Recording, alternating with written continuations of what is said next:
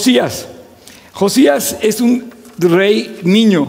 Se conoce como el rey bueno, uno de los reyes buenos de Israel, más bien de Judá, porque Israel quedó como el reino del norte y este quedó en el reino del sur. Y Josías, siendo un jovencito de ocho años, hicimos la cuenta, el otro día hicimos como una especie de censo aquí, cuántos niños había pequeños.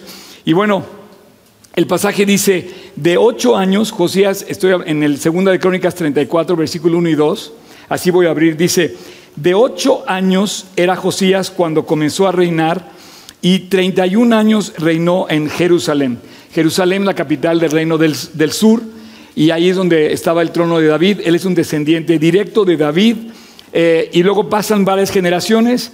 Eh, es descendiente de Ezequías, otro rey de los buenos, o un rey increíble al que hace mención la Biblia como un testimonio espectacular, que es Ezequías. Eh, después eh, nace Manasés, pero este es un Dios malo que hizo muchas cosas equivocadas eh, y es el abuelo de, Josías. Lo vimos la semana pasada.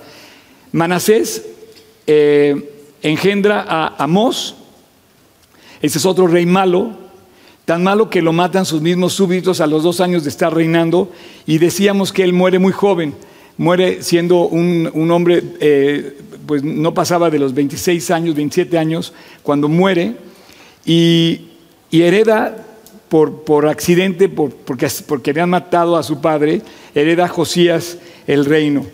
Eh, eh, habíamos comentado que él es el último rey bueno, es el rey que se le advierte que Dios va a destruir Jerusalén esta es, una noticia terrible, de hecho, una noticia bastante, bastante, bastante dramática. Y le, dice, y le dice Dios a través de la profetisa Ulda. Ulda es una persona también misteriosa que aparece, ya, ya hablaremos de Ulda cuando hablemos de los consejeros de, de, Josías.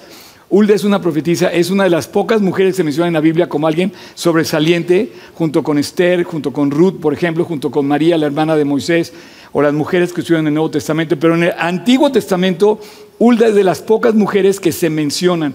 Y dice que le dice que va a ser terrible la destrucción de Jerusalén. Y efectivamente así fue. En el 586 se destruye Jerusalén, pero no le toca a Josías.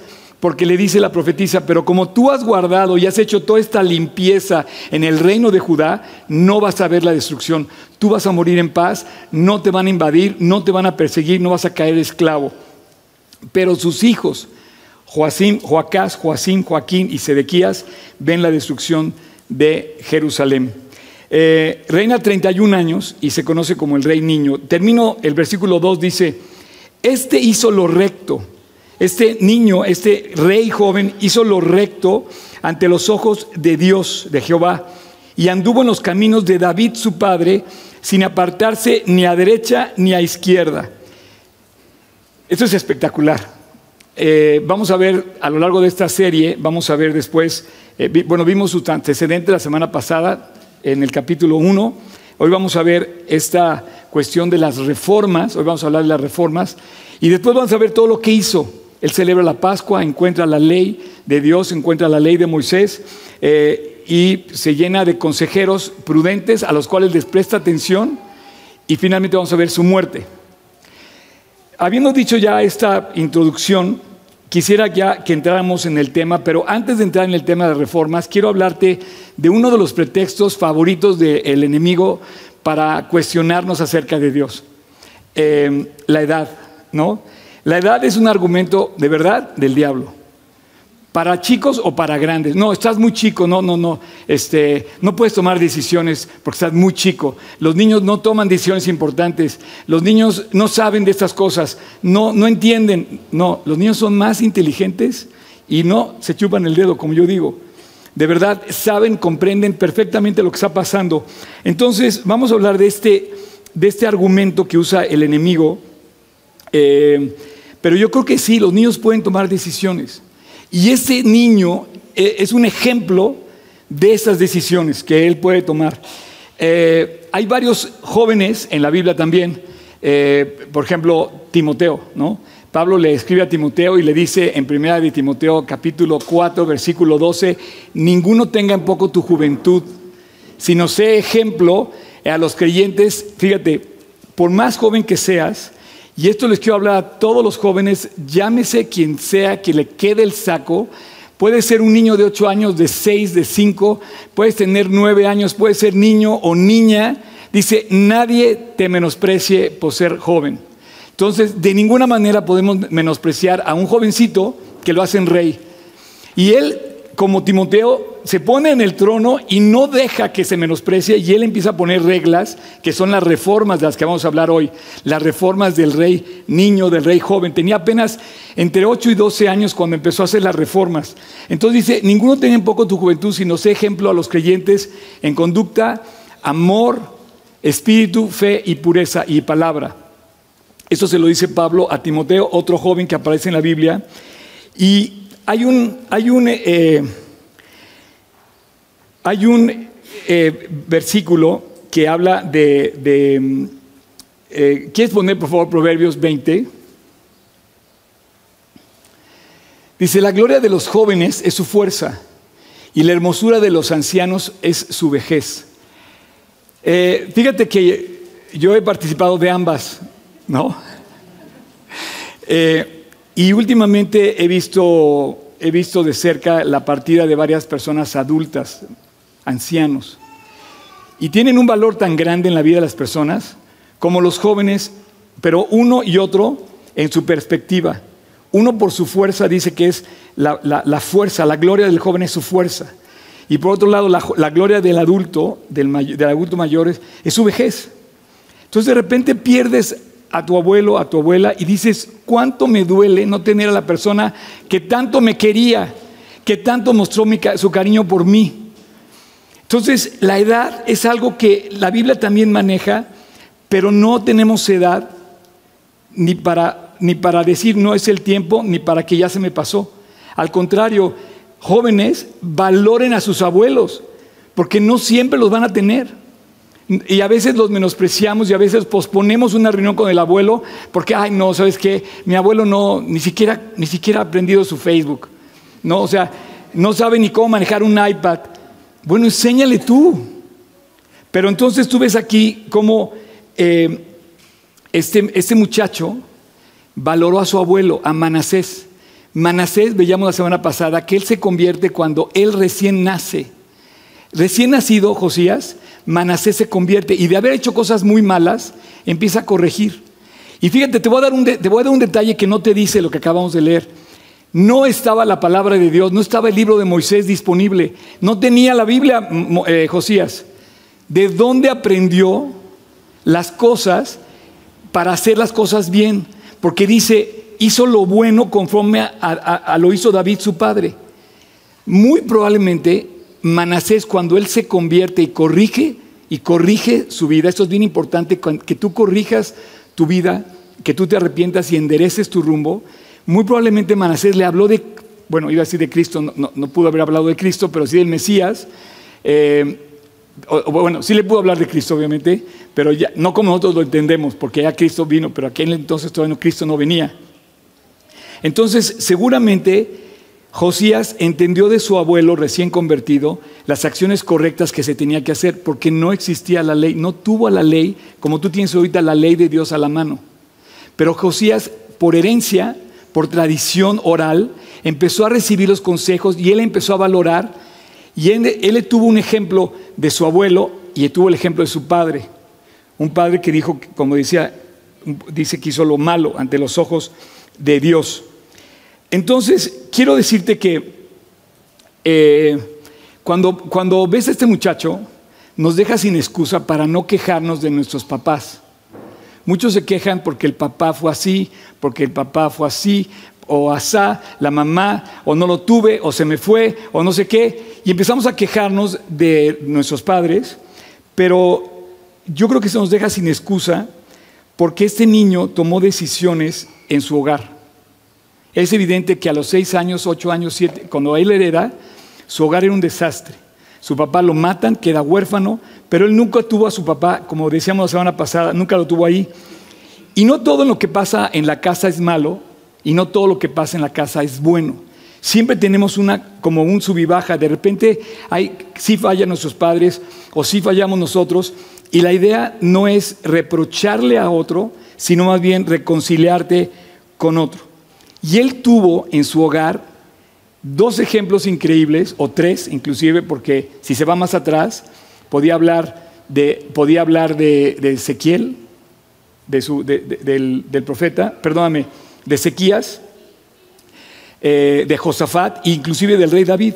Entonces él tuvo el ejemplo, lo que le contaron de la ley oral, de lo que pasaba en su hogar, porque era descendiente de David, y él escuchó lo bueno que hicieron ellos, aunque también escuchó lo malo que hizo Manasés y lo malo que hizo Amón. Eh, entonces, la edad no es una excusa, porque mucha gente dice, no, es que ser joven es un problema. Sí, pero ser joven no es una, ser joven no es una excusa para, para, para no eh, acercarse a Dios. Lo que sí pasa con los jóvenes, y esto quiero dejarlo bien claro, es que son súper, súper influenciables. A ver, yo le voy a preguntar, ¿a quién tiene aquí nueve años? Mía tiene nueve años, este, tú tienes once años, allá un chiquito creo que no tiene doce, perdóname, te ando cambiando la edad, ¿verdad? Que, o sea, todos vivimos con una influencia. Yo no quiero dejar pasar este momento de, de, de hablar de la niñez, porque la niñez es una etapa súper importante y de hecho hay un bombardeo continuo contra la niñez. Lo que vemos en, el cine, en la difusión de mercadotecnia, va a atacar en contra, justamente tiene como objetivo destruir o cambiar la mentalidad de la niñez. Por ejemplo, estás en la escuela, estás en la escuela y de repente imitas la grosería que sonó del chavito o de la chavita. Oye, y todo el mundo dice, ah, pues vamos a hacer eso porque es cool. Y entonces empezamos a ser influenciados en la escuela chiquitos por un ejemplo equivocado. Esto quiero resaltarlo porque tú y yo estamos en un mundo que nos quiere influenciar, de hecho así se llaman los influencers, y, si eres influencer más o menos, siempre estamos influyendo a alguien. Por ejemplo, a tus hijos o a tus compañeros de la escuela, a tu compañero de trabajo, pero los puedes influenciar para bien o para mal. Esto es increíble. Y este chavo no se dejó llevar por las, por las influencias equivocadas que tuvo. Entonces, a mí honestamente se me hace espectacular que como dice Eclesiastés 12, si lo quieres poner, Eclesiastés 12 dice, acuérdate de Dios en los días de tu juventud, cuando eres joven, antes de que vengan los días malos y lleguen los años en los cuales diga, no tengo en ellos contentamiento. Entonces la Biblia nos dice, conoce a Dios joven. Acércate a Dios a una edad temprana. Entonces, no pienses en la táctica del enemigo de que estás muy joven, te falta mucho vivir, tienes que probar las cosas y que a la edad que tienes prefieres mejor posponerlo para cuando ya estés adulto. No, dice, acuérdate de tu creador en los días de tu juventud, en los días cuando eres joven. Yo en lo personal, yo me acerqué a Dios, le entregué mi vida a Dios a los 18 y creo que muchas cosas me salieron más baratas en la vida. Me hubiera gustado haberme convertido inclusive a la edad de, Josías. Y a Josías le costó la vida más barata por haberse entregado joven. Y el versículo continúa, en el versículo 2 dice, antes que lleguen, dice, fíjate bien, describe tus sentidos, que se oscurezca el sol, que ya no puedas ver. Cuando eres anciano, dejas de ver. Dice, y la luz y las tinieblas ya no ves las estrellas. Y luego dice, que te llueva sobre mojado. ¿No dice ahí? Que te llueva, aquí dice, mira, que te llueva sobre mojado. Que vengan las lluvias, o sea, que vengan las aguas tras la lluvia. O sea, llovió y te vuelve a llover otra vez, ¿no? Y nos quejamos cuando, cuando pasa el tiempo. No, no, no. No, champ, conviértete joven. Busca a Dios ya. Ya, a la edad que sea. A la edad que sea. Entonces, definitivamente es una realidad que somos influenciados y especialmente el mundo va por la niñez. Hay cosas tan sutiles, pero ¿saben a quién van dirigidas? A la niñez. Y tú lo sabes, tú lo distingues. Hay muchas cosas de verdad sutiles hoy em, que, que vemos el ataque frontal a la niñez. Primero yo creo porque todavía los niños no saben distinguir entre lo bueno y lo malo. Prefieren quedar bien con el amigo que les enseñó a decir la grosería que decirle, oye, no, yo no voy a decir eso. Si eres pedagogo, si tienes una escuela, si trabajas cerca de los niños, te vas a dar cuenta cómo son influenciados, pero influenciados para el mal. O sea, hace falta luces que brillen en las escuelas como, como este chavo, como Josías o como Daniel, que fue otro muchacho joven, que, que fíjate, se llevan a Daniel deportado a Babilonia porque a Daniel sí le toca la, tragedia de, de, la conquista de Jerusalén y se llevan a un joven. A ver, ¿por qué, no, ¿por qué no se lo llevaron al palacio? ¿Por qué no se llevaron a un viejito? No, porque sabía que podían influenciarlo. Sabía que él lo podían. De hecho, lo que hacen es cambiarles el nombre. Luego, luego le cambian el nombre a Daniel. Y, luego, luego querían que, tomara las costumbres de Babilonia, cosa que Daniel, de una manera extraordinaria, decide no aceptar. Eh, son atacados, los jóvenes son muy atacados, se gastan millones y millones, todos los medios a nuestro alrededor, el cine, la mercadotecnia, los políticos, los gobiernos, las ideologías, para cambiarle la forma de pensar a los niños. Y se gastan millones en esto para, para ¿lo ves? Y yo creo que es porque todavía los niños no saben distinguir entre lo bueno y lo malo. Entonces este muchacho nos pone el ejemplo increíble, eh, Josías, porque dice que hizo lo bueno. Y lo inmediato que sigue, si tú lees el pasaje, dice reformas de Josías. La palabra reforma está de moda, sobre todo en México. Han querido reformar todo. Y te voy a decir una cosa, eh, voy a hacer un pequeño paréntesis personal. Voy a, hablar, voy a hablar a título personal. Yo pago mis impuestos y todas las cosas, pero muchos, en lugar de pedirnos el voto, deberían de pedirnos perdón. Porque se están robando completito, todo. Dime una, una calle que no tenga baches, Dime una medicina que no tengas que comprar tú cuando vayas al hospital. Dime, o sea, dime dónde está. Entonces, hablan de reformas electorales, energéticas, educativas, y reformas y reformas y reformas y reformas, y la única que deben de hacer es pedir perdón. Voy a reformar mi vida. ¿Has visto a los políticos pedir perdón? Me encantaría, no por, no por, no por morbo, sino encontrar a un político que diga, he pecado, he, cometido iniquidad, he hecho lo malo delante de ustedes y delante de Dios, he tomado lo que no ha sido mío. O sea, ¿has visto a los políticos así reconsiderar sus caminos? No, no, no, no, jamás se equivocan, son perfectos.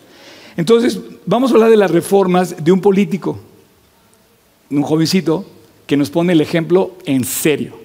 Un chavito que nos pone el ejemplo y la verdad, bravo por Josías porque, porque nos pone, dice, lo primero que dice son las, reformas que hace, ¿ok? Entonces, no vamos a hablar ni de las reformas políticas que hemos oído aquí, en todas las noticias, no se, no se cansan de sacar reformas, ¿para qué? Esa es la pregunta. Pero tampoco vamos a hablar de la reforma del siglo XVI con Lutero. No somos protestantes. Si protestamos contra algo, protestamos contra el pecado. Es lo que quiero dejar claro. Pero sí vamos a hablar de las reformas que hace Josías. Versículo 3 dice, a los ocho años de su reinado, siendo aún muchacho, comenzó a buscar a Dios. Fíjate bien, vamos a tratar de, como eh, separar aquí dos cosas. Dice, el Dios de David, su padre, a los 12 años, o sea, se ve que crece un poco y toma la decisión siendo de 12 años, comenzó a limpiar, subraya la palabra limpiar, a Judá y a Jerusalén. Obviamente no podía limpiar a Israel porque ya estaba conquistado por los asirios. Y lo limpia de los lugares altos, imágenes de acera, esculturas e imágenes fundidas. Y derribaron delante de él los altares de los Baales e hizo pedazos las imágenes del sol que estaban puestas encima, despedazó también las imágenes de acera, las esculturas y estatuas fundidas, y las desmenuzó y esparció el polvo sobre los sepulcros de los que habían ofrecido sacrificio. Quemó además los huesos de los sacerdotes sobre sus altares y limpió otra vez la palabra, limpió a Judá y a Jerusalén. Entonces él salió, él salió ahí en Jerusalén, empezó, a, empezó a, como si saliéramos aquí en México, empezábamos a, a reparar las calles y empezáramos a hacer arreglos, pero empieza a tirar todo lo que iba en contra de Dios, que él había aprendido que estaba en contra de Dios. Y sale a Jerusalén y entonces empieza a limpiar todo lo que estaba alrededor de la ciudad y limpia la ciudad. Y entonces le dicen, oye, pero falta limpiar el resto de Judá. Y entonces aquí es donde digo que hicimos la división, versículo 6 y 7. Lo mismo hizo en las ciudades de Manasés, Efraín, Simeón y hasta Neftalí, y en los lugares asolados alrededor. Y cuando hubo derribado los altares y las imágenes de acera, quiero que subrayes la palabra derribado. O sea, tú tienes que derribar ciertos ídolos en tu vida y esta es la palabra que usa para describir lo que hizo eh, Josías, derribó. ¿Ok? Y cuando hubo derribado eh, los altares, las imágenes de acera y quebrado y desmenuzado, otras dos palabras tremendas, derribó, quebró y desmenuzó las esculturas y destruyó todos los ídolos por toda la tierra de Israel, entonces volvió a Jerusalén. Eh, él, él, hizo, él hizo algo increíble. Yo creo que él hace primero, ve como que tengo que reformar, tengo que hacer mejor las cosas. Eso es lo que quiere decir reformar. Cuando tienes un proyecto, un objetivo de mejorar las cosas. Pero tengo que comenzar por mí. Dice, yo mismo voy a empezar. Después toma ciertas acciones y finalmente hace una aplicación práctica en la vida personal y en la vida de la, nación. Pero se pone como ejemplo. Y me encanta que vemos a un hombre que se, pone, se pone justamente él a, a, pedir, eh, él, pone primero su, su vida como ejemplo. Entonces, el primer paso es como que él analiza su vida y yo creo que toma de este ejemplo de David, ¿quieres poner el Salmo 119 cuando dice, ¿con qué limpiará el joven su camino? Con guardar tus palabras. Y dice, mi corazón he, guardado tus dichos para no pecar contra ti. Yo creo que él le, o sea, tengo como, tengo como eh, eh, la duda que, tanto tenía acerca de la ley, pero entiendo que lo que recibió de la ley fue enseñanza oral, porque no estaba el libro, porque la, Biblia nos dice después, justo a partir del versículo 8, que encuentran la ley. Eso lo vamos a ver después. Pero si bien él recuerda a David y, y dice que guardando tu palabra, yo no voy a pecar contra ti. Se pone en primera persona. Y esto es lo que a mí me llama mucho la atención de él, porque Tú no puedes limpiar o avanzar si tú no estás limpio. Es como el médico, si no encuentra todo su, su, sala de operaciones lista, tuvo que haber hecho esa preparación antes. O como el chef tiene que tener su mise en place antes para poder preparar lo que tiene que preparar. O todos tenemos que prepararnos para hacer lo que queremos lograr. Y esto fue lo que hizo él. Yo quiero limpiar, bueno, voy a empezar conmigo. Y, su plan básicamente lo descubre diciendo, voy a poner primero a Dios. Segundo, observo que se están haciendo cosas malas a mi alrededor y no las voy a imitar. No voy a caer en los malos ejemplos y voy a decidir tomar acción al respecto. ¿Cómo lo hizo? Eh, pues dijo que había mandado derribar, quebrar, destruir y desmenuzar. Una limpieza absoluta. Decidió, vamos a limpiar completamente. Entonces me imagino que llegó con las imágenes y así las partió en pedazos, de tal manera que no podía volver a hacer nada. De hecho, las mandó quemar otra vez para que sus cenizas se pudieran esparcir y quedara completamente disuelta la posibilidad de volverse a hacer otra vez. Fue una limpieza absoluta. Y aquí es donde vemos que empiezan a aplicarse las reformas eh, eh, que, que, él, que, él, empieza a poner en práctica. Estoy seguro que lo, que lo aconseja Jeremías y posiblemente Sofonías. Le dan consejos. Creo que inclusive Sofonías era medio su pariente directo de él. Entonces lo tenía cerca y le empiezan a, dar los consejos y él acepta esos consejos y dice, voy a limpiar absolutamente todo mi alrededor, todo lo que pasa a mi alrededor. Y voy a poner eh, cartas en el asunto. Entonces, eh, decide limpiar. Y la palabra limpiar es, es, es, una palabra que te pedí que subrayaras. Siento que es una, una palabra eh, muy clave en mi enseñanza de hoy. Las reformas que él quería hacer pretendía limpiar.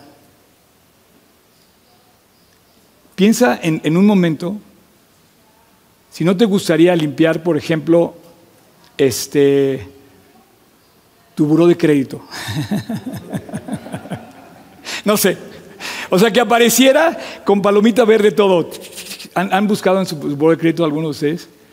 Eh, ¿Sabes que tiene registrado si te retrasaste un día, dos días, 20 días, 100 días, 120 días, 300 días? O sea, tiene, tiene una, situación, una cantidad de cosas. Es como, es como Hacienda, no sé. En Estados Unidos te valoran por tu buró de crédito. ¿Sabes cuánto pueden prestarte por tu buró de crédito? En México un poco también. Yo creo que prácticamente es igual.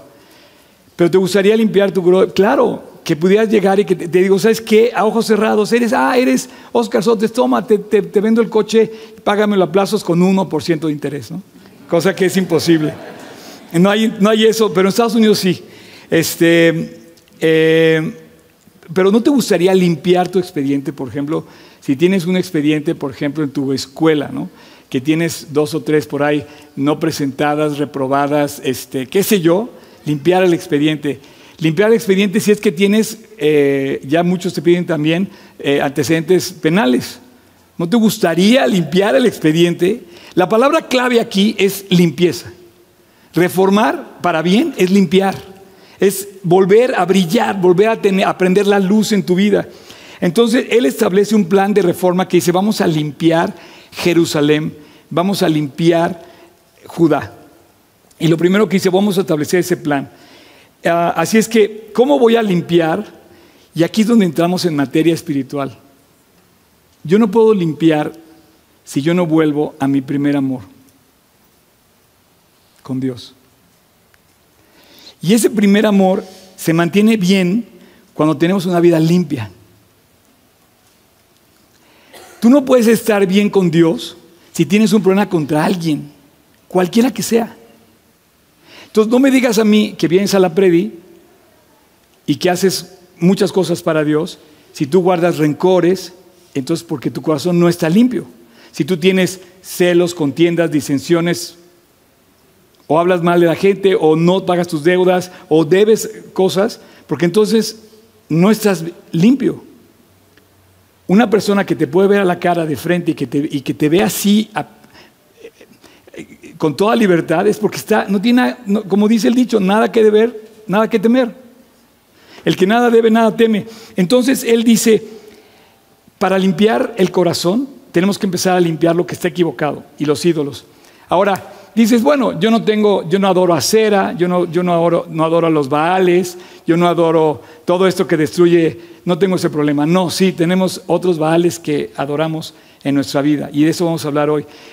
hay muchos Baales, hay muchos dioses que podemos adorar y nada más te traje, te traje dos para ver si los valoramos o no los valoramos, o si los adoramos o no los, no, los eh, adoramos. Entonces él dice, vamos a limpiar, este va a ser el plan, vamos a volver a nuestra relación con Dios, todos vamos a volver a Dios. Y tres, dice, para volver a nuestra relación con Dios y para limpiar mi corazón, tengo que ser consciente de no evadir mis culpas, mi parte. Y esto está increíble porque dice, no voy a justificar, no voy a, no voy a, em, eh, a consentir o voy a pasar por alto o evadir mi responsabilidad. Entonces te, dije que te voy a tener dos ejemplos muy atractivos. Esto, esto es como el final de, de mi plática y, me, y me, me, emocionó mucho, la verdad, cuando, cuando estábamos armando esto, porque básicamente te voy a hablar de dos ídolos que conservamos, que conservamos siempre. Em,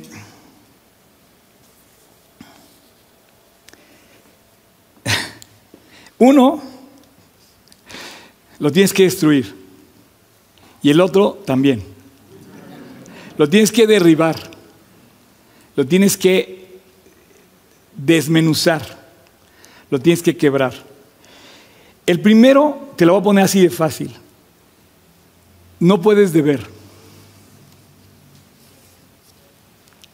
No, no puedes deber nada.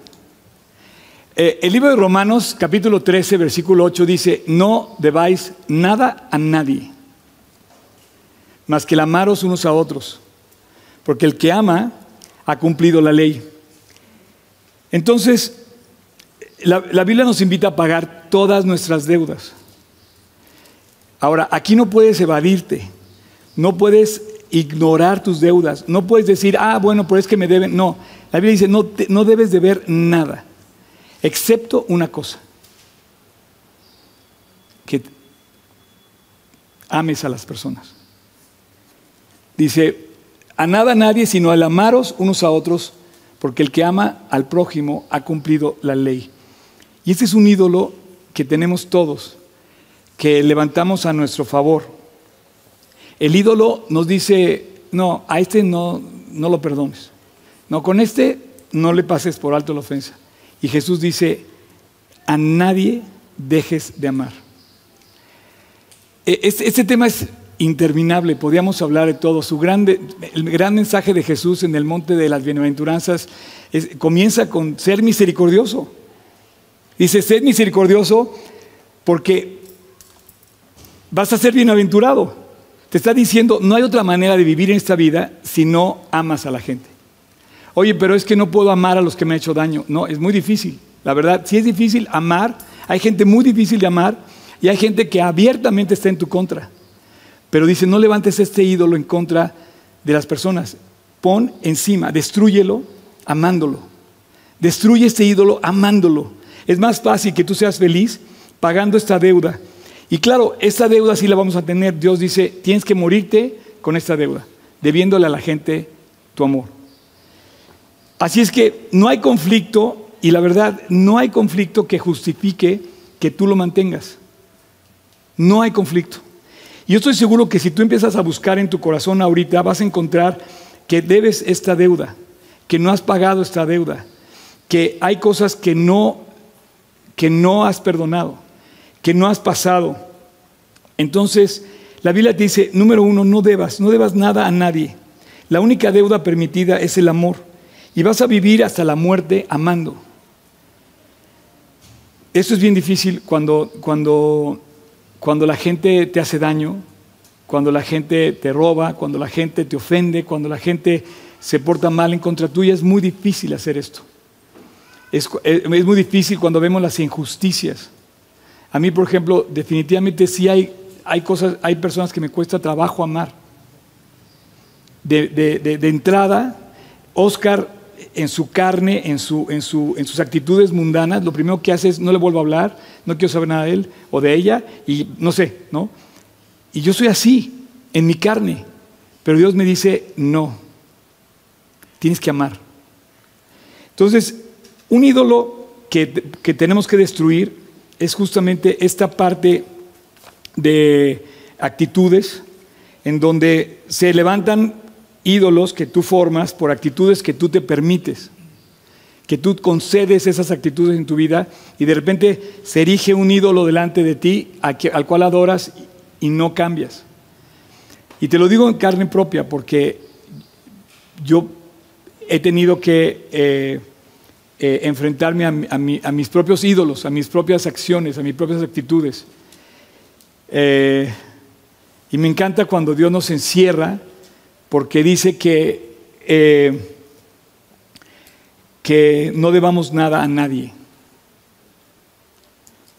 No, sé, tenemos que pagar esa deuda. Siempre, siempre, vamos a estar en deuda. eh, y Dios como que nos deja una tarea que es imposible cumplir. Pero dice, siempre tienes que amar a las personas. Entonces, está muy interesante esto porque a lo mejor tú eres de los que dicen, eh, hay cosas que no voy a perdonar. Y entonces se levanta la, la actitud que te, que, te, que, te, que te dice que no perdones. Entonces tú obedeces esa actitud. Pero aquí es donde Josías dijo, no, yo voy a limpiar mi corazón de esas cosas equivocadas. Eh, entonces, cuando, cuando tú debes, paga lo que debes. Pero ahí está, tiene, tiene otra contraparte, que es la segunda cosa que te quería decir. ¿Qué pasa eh, si a ti te deben? O sea, está interesante porque por un lado, paga lo que debes y por otro lado, ¿qué pasa cuando a ti te deben? Eh, dice Dios, no cobres. Si cobras en base a la ley, vas a dejar ciego a todo el mundo, porque es ojo por ojo, ¿no? Se quedan ciegos todos. dice, no, pon la otra mejilla. Entonces, la ley de Dios es increíble porque empieza a limpiar y a limpiar el corazón y te dice, no debas nada a nadie, paga lo que debes Solamente deja la deuda de amar a los demás pendiente para siempre vivirla. Y por otro lado dice, si a ti te deben, perdona la deuda, pon la otra mejilla, ve la milla extra. Oye, Oscar, eso es demasiado.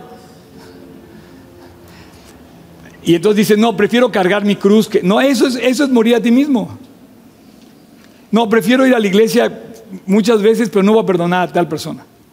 No, si a ti te deben, perdona, no cobres, porque de otra manera, aquí viene la consecuencia, que esto está gruesísimo. Si, no perdonas, o sea, si cobras tu deuda y no te pagan, entonces empiezan las broncas. Porque imagínate que a ti te deben y no, y no te pagan. No, pues ya se armó el rollo. Pero en tu corazón pasa algo que dice la Biblia que empieza a crecer una raíz de amargura. Y a lo mejor te deben en tu casa o a lo mejor tienes raíces de amargura de, tu hogar. A lo mejor eres como Josías, que en su hogar vio los peores ejemplos. Vio un ejemplo de, libertinaje, vio un ejemplo de violencia, vio un ejemplo de no buscar a Dios. Y a lo mejor en tu, en tu, misma casa tienes esa como deuda eh, de, de, de de, amargura generada en tu hogar. Entonces el niño a los cinco años dice, es que mis papás se peleaban. Es que mis papás hacían esto, mi papá se separaron, mi papá se fue a la casa, mi papá no sé qué. Y empiezas a echar culpables cuando empieza a crecer en tu corazón la raíz de amargura. Entonces si te deben, no le cobres. Ponle otra mejilla, dice Jesús. Si te deben, a lo mejor tú eres, estás amargado porque tu amargura se generó en tu, en tu propio hogar. A lo mejor eres un eh, fruto de una raíz que crece en tu hogar y es una amargura que, te dieron en el hogar por los malos ejemplos. Y aquí quiero resaltar lo que pasa en la vida de, de Josías porque en su casa hubo muy malos ejemplos. Dice que su papá, ve lo que dice el capítulo anterior, si lo tienes ahí abierto, está justo en el capítulo anterior, eh, dice en el capítulo 33. Y de 22 años era Amón cuando comenzó a reinar y dos años reinó en Jerusalén e hizo lo malo ante los ojos de Jehová, como había hecho Manasés su padre, porque ofreció sacrificios y sirvió a los ídolos, como lo había hecho Manasés, pero nunca se humilló delante de Jehová, como se humilló Manasés, su padre, antes aumentó su pecado. Entonces este chavito llegaba a su casa y veía a su papá renegando de Dios maldiciendo a Dios. O sea, Josías llegaba a su casa, al palacio real, y escuchaba a su papá, Amón, renegando de Dios. Dice, em, y humilló, dice, no se humilló antes bien aumentó su pecado. Y conspiraron contra él sus siervos y lo mataron en su casa, mas el pueblo de la tierra mató a todos los que habían conspirado contra él, contra el rey Amón, y el pueblo de la tierra puso por rey en su lugar a Josías su hijo. Entonces, este chavito vivió una amargura, bueno, no se amargó, ¿por qué? Porque no le cobró a su papá la deuda. Entonces, voy a sacar solamente dos ídolos hoy. Lo que más que parece trabajo. O sea, tú pagas lo que debes y si a ti te deben, no lo cobres. Hoy me dice Oscar, la gente va a decir que soy un, ya sabes, ¿cómo que no vas a cobrar lo que te deben? ¿Cómo me estás diciendo que me deben no va a cobrar? No, dice la Biblia que seas misericordioso. A final de cuentas, Dios pelea tus batallas. A final de cuentas, Dios está por ti. A final de cuentas, Dios está trabajando contigo. A final de cuentas, te pueden pagar y ese día te roban y te, vuelven a quitar todo lo que, te, lo que le habían dejado de pagar. O sea, a final de cuentas, el dinero o lo que te puedan deber no vale más que tu amargura. Limpia tu corazón de qué? De esas amarguras que has permitido en tu corazón. La limpieza de estos ídolos han provocado dolor y amargura en nuestro corazón. No sé si me entienden a dónde voy a llegar.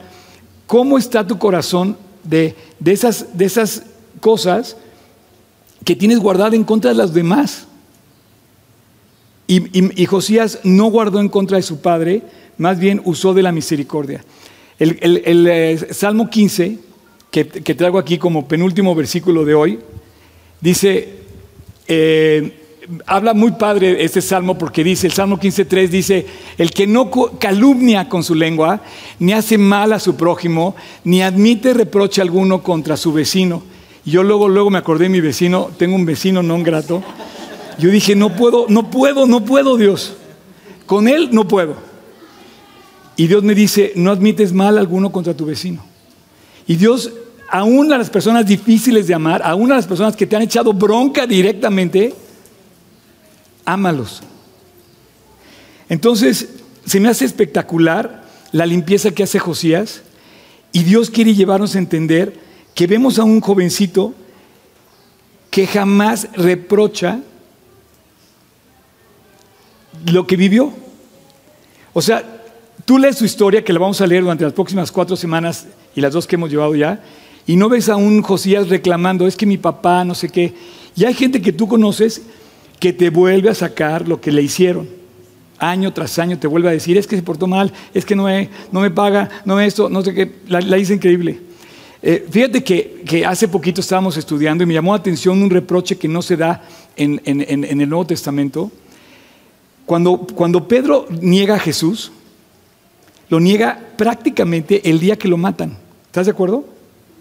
O sea, la madrugada del día de la crucifixión, Pedro niega a Jesús. ¿Estamos de acuerdo? Era el reproche de todos sus condiscípulos. Todos le, oye, Pedro, ¿qué onda contigo? ¿Cómo pudiste haberlo negado? Y le pudieron echar bronca. ¿Sí me entiendes? A los tres días resulta que resucita Jesús. Y dice que sale Juan y Pedro y van corriendo juntos hacia el sepulcro. Una caminata más o menos, calculo, yo que he estado en las dimensiones de esto en Jerusalén, Calculo que había sido una carrera como de un kilómetro, kilómetro y medio máximo, de donde estaban a donde estaba el sepulcro.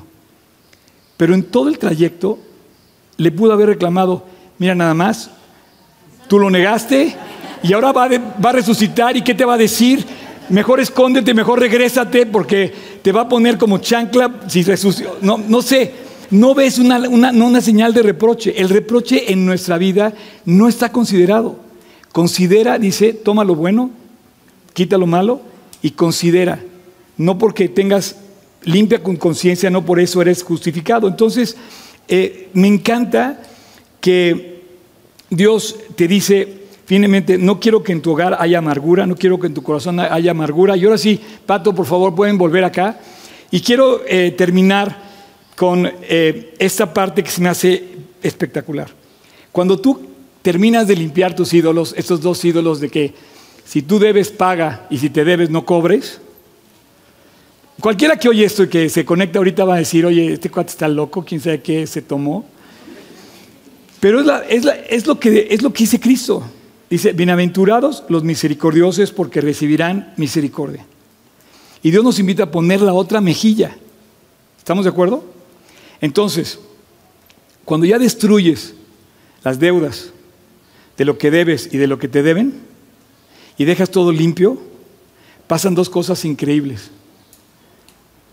No se vayan, se va a poner ahorita bueno. Le tienes que ir a trabajar. Eh, si no destruyes esos ídolos, te vuelves un hipócrita. Porque entonces vienes a la iglesia y te sientas aquí y dices, ay no, yo sí, pero a mi papá no lo voy a perdonar nunca. Eres un hipócrita. Porque no has destruido el ídolo que has dejado que amargue tu corazón. Porque has guardado cosas en tu corazón. Y entonces cuando tú no limpias tu vida, de verdad, caes como en hipocresía. Pero ¿qué pasa, Champ, cuando sí la limpias? Cuando sí la limpias, tu vida empieza a brillar, tu vida empieza a florecer, tú empiezas a sonreír, te quitas una carga de encima. ¿Sabes cómo le llama eso en la Biblia? Se llama avivado o avivada. Cuando tú dejas los reproches a un lado, sale la vida de Cristo en ti. Y entonces empiezas a ver como un hombre de ocho años dice, vamos a limpiar y vamos a limpiar y vamos a limpiar. Y la Biblia deja marcado su herencia en cuatro capítulos, la vida extraordinaria de este chavo que dijo, no me amargué, voy a limpiar, voy a trabajar por el bien de mi casa y de Israel. Entonces, se ve así increíble. O te amargas y te vuelves un hipócrita, o perdonas y te vuelves un cuate que vive o una chava que vive para Cristo. ¿Y sabes qué pasa? Que ambas cosas se notan. Ambas cosas las, se ven a simple vista. Cuando estás amargado, se te nota. Cuentas la misma historia diario. Sacas la cuenta todo el tiempo y vuelves a decir lo mismo y lo mismo y lo mismo. Ya viene este cuate y otra vez a decir de... Pero ¿qué pasa cuando, cuando, cuando estás avivado? Sales a decir que Cristo cambió tu vida, que Cristo perdonó tu vida. Y yo imagino a Josías caminando así, así chavito con su, con su cetro de rey. Imagínate al, al, príncipe Carlos, al rey ahora Carlos, con su cetro ese, con el brillante así. No sé, me imagino al chavito saliendo con su rey, caminando así todo sencillo como niño. Y todo el mundo empezando a ver que él nos puso el ejemplo de corregir y de arreglar. Es increíble.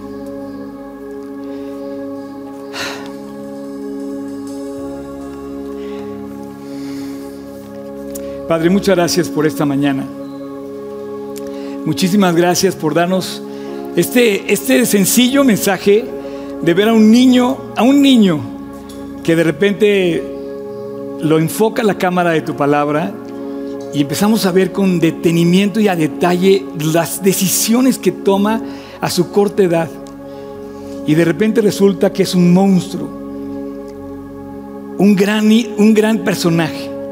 Se levanta todo así enorme, fuerte, poderoso, para cerrarnos la boca, Dios, y, para abrirnos el corazón.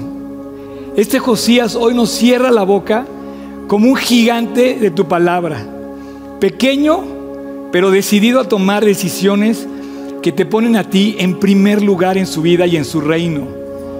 Nos cierra la boca, pero nos abre el corazón.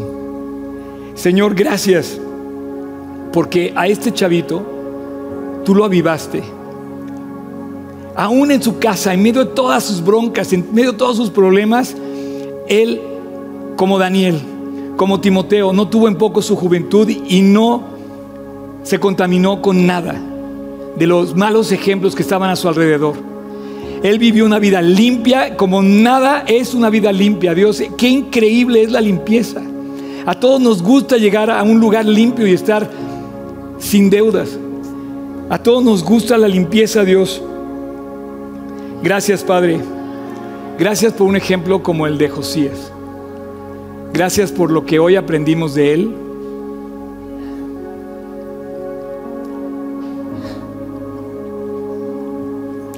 Y bueno, Padre, te pido que tú hagas una realidad estas enseñanzas en nosotros. En tu nombre Jesús. Amén. En la ley de Moisés, lo vamos a ver en la siguiente, en la siguiente reunión, pero dice que eh,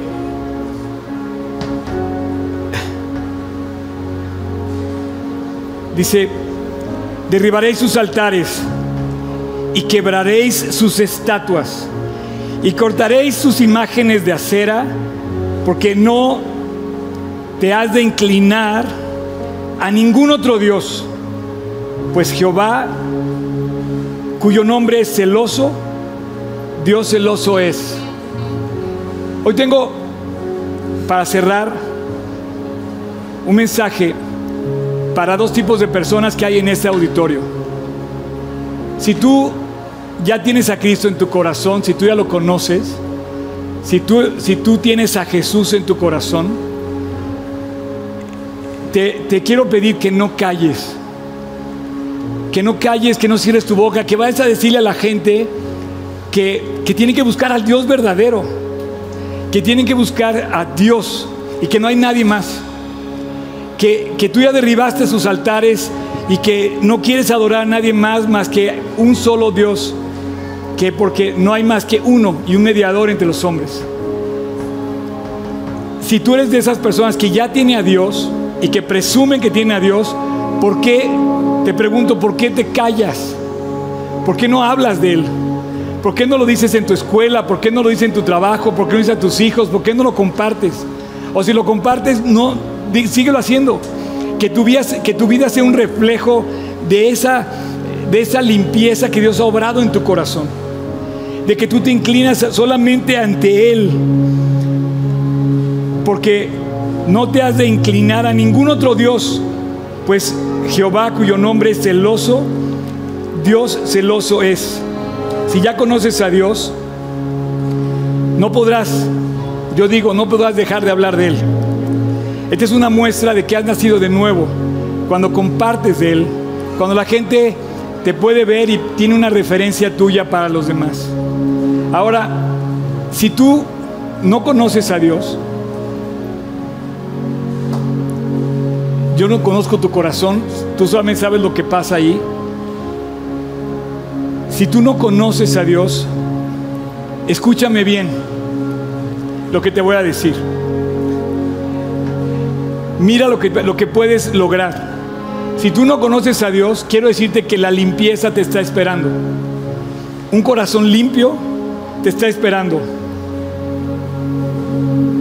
Dice Santiago, dice, acercaos a Dios y Él se acercará a vosotros. Pecadores, limpiad las manos y vosotros los de doble ánimo, purificad vuestro corazón. Limpieza y pureza. Eso solamente puede llegar a través de la cruz del Calvario. Lo hago todos los domingos y lo voy a seguir haciendo. Pero quiero dejarte claro que si tú ya conoces a Dios, te pregunto por qué no hablas de Él.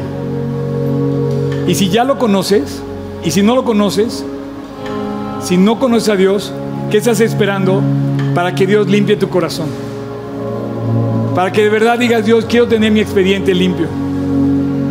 Cierra tus ojos. Y por un momento imagínate, por un momento imagínate que estás, que estás delante de Dios y te preguntara, ¿por qué te debo dejar entrar al cielo? Y tú le puedas decir, bueno Dios, es que yo no soy tan malo. O le puedas decir, bueno Dios, es que pues hice lo mejor que pude. Te va a preguntar solamente una cosa. ¿Dónde dejaste lo que mi Hijo Jesús hizo en la cruz del Calvario. Oh Dios, te necesito, dice esta canción. Sí, lo necesitamos más que nada, más que nunca, más que todo. Solo hay una cosa que puede limpiar tu corazón y puede purificar tu vida. La sangre de Jesús derramada en el Calvario. Hoy Dios está llamando a la puerta de tu corazón. Cierra tus ojos y piensa que Dios está llamando a la puerta de tu corazón y que te está invitando a limpiar tu vida. que te está invitando a reconciliarte con Él, te está invitando a que le pidas perdón y te reencuentres con Él. Te está invitando a ir a la cruz y encontrar que solamente hay un Dios y un mediador y un salvador y no hay otro nombre en el cielo dado a los hombres en que podamos encontrar la salvación. Se llama Jesús. No hay otro Dios. No hay otro Dios. Se llama Jesús. Y ese Dios fue a la cruz del Calvario hace dos mil años para que todo aquel que le entregue su vida, que le pida perdón, que confiese su nombre, que lo haga suyo, reciba perdón de pecados. Si tú quieres, ahí en tu corazón, hagamos esta oración para cerrar este mensaje. Esta oración de limpieza, de limpieza en tu corazón. Lo que debe tener limpio es tu corazón, tu alma. Lo que debes tener purificado es eso. Señor Jesús, si tú quieres, repíteselo y díselo a Dios en su corazón, en tu corazón. Te necesito. Te necesito hoy. Perdóname, Jesús. Y límpiame de mis pecados. Purifica mi vida. Límpiame de mi maldad. Perdona mis pecados, mis faltas, inclusive de aquellas que no recuerdo. Te pido que me perdones, Padre entra a mi corazón. Te invito hoy a mi corazón, Jesús. Estás tocando la puerta, hoy te abro la puerta y te pido que pases. Y ahí te quedes para siempre. Ahora yo soy tuyo y tú eres mío. Mi deuda tú la pagaste y lo que a mí me debe no lo necesito porque ahora te tengo a ti. Contigo estoy completo, Dios. No tengo que reclamar lo que me deben porque te necesito a ti, si lo tengo, tengo todo. Y no tengo que deberle a nadie, porque contigo también puedo corresponder para pagar esa deuda de amor hacia los demás. Señor Jesús, bendito seas. Te recibo hoy como mi Señor y mi Salvador. Y te lo pido en tu precioso y dulce nombre, para tu gloria y honor. Amén. Muchas gracias por acompañarnos en esta transmisión. A nombre de todo el equipo de G36 Polanco, esperamos sinceramente que haya sido de aliento. Te pregunto, ¿ya estás echando mano de todo el material que está disponible para compartirlo? Aprovechalo y compártelo. Te invitamos a que compartas todo lo que hacemos, que finalmente es llevar el Evangelio a otras personas. Estamos en todos los canales de streaming, YouTube, Spotify y especialmente te invito a que descargues nuestra app y active las notificaciones para que tú eches mano de todo el material disponible que tenemos para ti. Y muchas gracias por tus oraciones, tus aportaciones y tu servicio. Finalmente, servicio estamos todos invitados a llevar la palabra de Dios a los que están cerca de nosotros, pero lejos de Dios. Así es que hay que hacerlo y si esto te sirve, aprovechalo, úsalo. Puedes descargar todo el material también en gt16polanco.org. Gracias por tus aportaciones, que finalmente la iglesia tiene necesidades y tú Quizás has sido de aquellos que han ayudado para que esto se lleve a cabo. Y gracias, gracias de verdad, síguelo haciendo. No estoy pidiendo dinero de ninguna manera, es con toda libertad, pero si tú te quieres sumar, súmate en gt16polanco.org diagonal aportar. Y finalmente, muchas gracias por tus oraciones. La iglesia debe ser casa de oración y Dios nos invita a ser casa de oración. Así es que no dejes de orar para que Dios nos guarde limpios, fieles y asidos a la palabra de Dios. Súmate orando, aportando, sirviendo y nos vemos hasta la próxima. Dios te bendiga.